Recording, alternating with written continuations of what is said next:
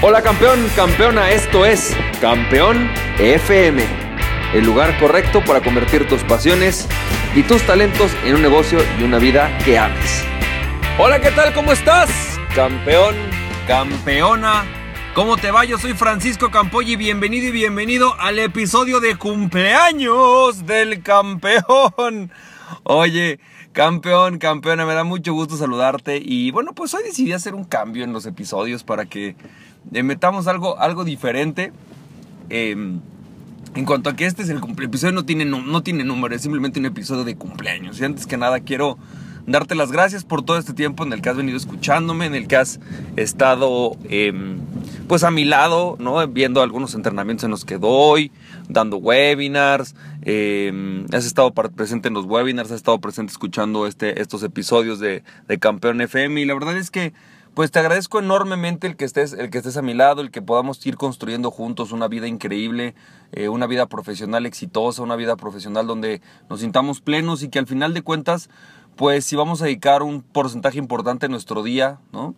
Ocho al menos de las horas a, trabajar, pues que sea con sentido, que sea con algo en lo cual nosotros seamos felices, que podamos ver nuestros logros, que podamos vivir día a día el que nuestros talentos sean desarrollados y que poco a poco pues em, podamos realmente pues escuchar nuestro corazón y, y dejarnos guiar por esta pasión que tenemos para lograr realmente el éxito. Creo que eso es un poco de lo que se trata todo esto. Entonces, pues te quiero dar las gracias antes que nada y hoy quiero platicarte un poco acerca de alguna, en la que para mí ha sido el, la lección más importante posiblemente o lo que más he trabajado este año y es que durante mucho tiempo yo fui trabajando solo, ¿no? Este, más como solo o como dueño, ¿no?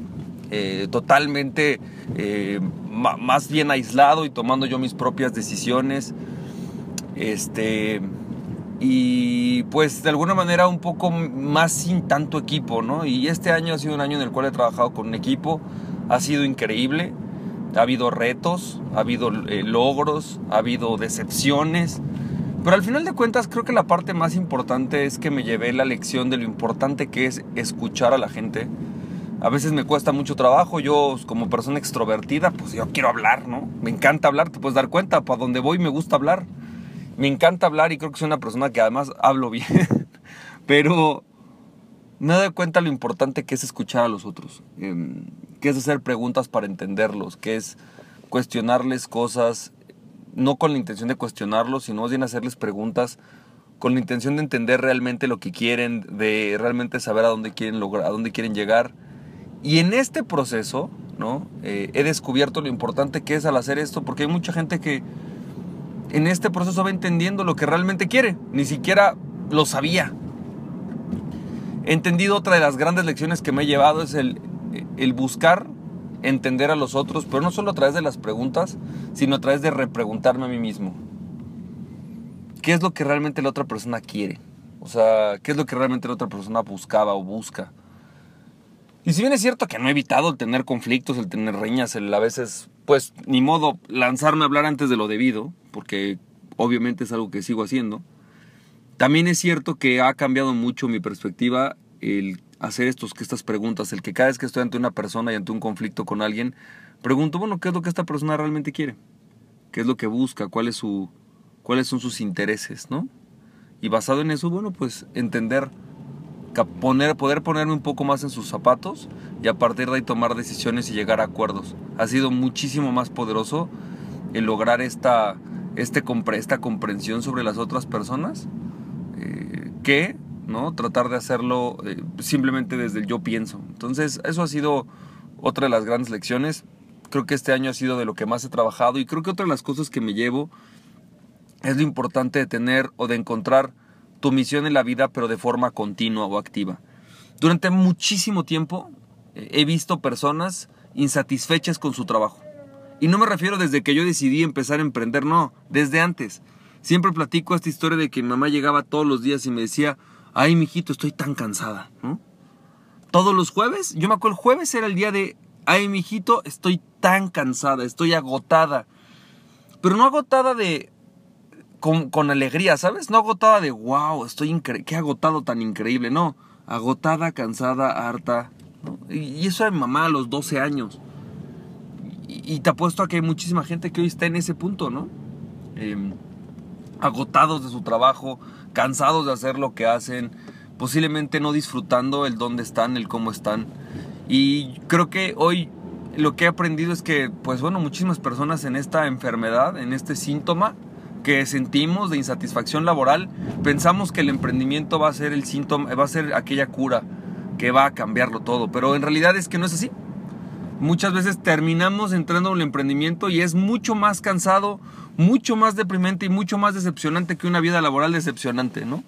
A veces emprender se convierte en, en esta sensación de, o sea, no solamente gano menos de lo que ganaba, sino que además tampoco hago solamente lo que me gusta. Es, eh, a muchos emprendedores nos ha pasado eso y, y, a lo mejor no es la mejor eh, forma de motivar a la gente a emprender lo que estoy diciendo, pero definitivamente es crucial que entendamos el valor que tiene hoy el comprender tu misión en la vida el entender y elegir un camino para cumplir esa misión y entender que en ese proceso hay cambios. No es, no es algo estático. Es decir, el tu desarrollo profesional no se da como un, ay, bueno, pues ya decidí, soy doctor, voy a ser doctor toda mi vida. Es, es que hoy realmente las personas tenemos tantas posibilidades de desarrollar nuestro talento que nos damos cuenta que siendo solamente doctor, de repente no es suficiente. De repente yo quiero ser doctor, a lo mejor soy cardiólogo, pero también me gustaría empezar a meter un poco en la medicina del deporte ya que me encanta o me apasiona. O por ahí soy cardiólogo y de repente descubro que me encanta la jugoterapia, entonces que hay una metodología mejor que la que me enseñaron en mi carrera para curar ciertos problemas o para prevenir ciertos problemas y pues tengo que prepararme en eso. Tengo que volverme el mejor en eso también. Y eso es posiblemente el reto, el que eh, la insatisfacción laboral no se da porque nuestro jefe sea malo, la insatisfacción no se da porque la carrera sea mala, la insatisfacción, la insatisfacción laboral se da porque no estás viviendo tu propósito de vida. Y tú, aunque no lo creas, ya tienes un propósito de vida, ya lo, lo percibes dentro de ti y por eso hay veces que hay cosas que te llenan y cosas que no. El problema es que no lo tienes claro. Tenerlo claro es muy difícil, ¿no? Y es muy difícil porque no nos tomamos el tiempo. Porque si nos tomáramos el tiempo, sería muy fácil. Si nos tomáramos el tiempo de definirlo, lo que realmente queremos y entender por qué lo queremos y para qué lo queremos, entonces en ese momento entenderíamos, ah, claro, el propósito que tengo en la vida es este. Yo quiero lograr esto en la vida. Posiblemente no conozco el camino, pero así lo, pero es lo que quiero lograr y voy a ir descubriendo los caminos. El redescubrimiento de tu vida profesional se da de forma continua y creo que esa es la gran lección que me llevo también este año es que durante mucho tiempo yo pensé que una vez que alguien decía yo voy a ser, pon el ticket que quieras, la etiqueta que quieras, coach, consultor, em, eh, empresario, em, em, multinivelero, abogado, dentista, contador, ¿no? Yo voy a meterme a estudiar física cuántica, ya, está ahí definido, ya encontró. Y no es cierto. Es un proceso continuo, es un proceso constante de redescubrimiento, de, recuestionarte, de ver realmente lo que quieres y por qué estás viviendo lo que estás viviendo y, qué, y hacia dónde realmente quieres ir. Espero que esto te haya servido, campeón, campeona. Te agradezco de nuevo por todo este año, por toda esta entrega. Te mando un fuerte abrazo y recuerda, aquella persona que se conoce a sí mismo es invencible. Conoces a ti mismo y nada ni nadie podrá detenerte. Emprende tu pasión. Estamos viendo campeón, campeona. Un abrazo. Bye bye.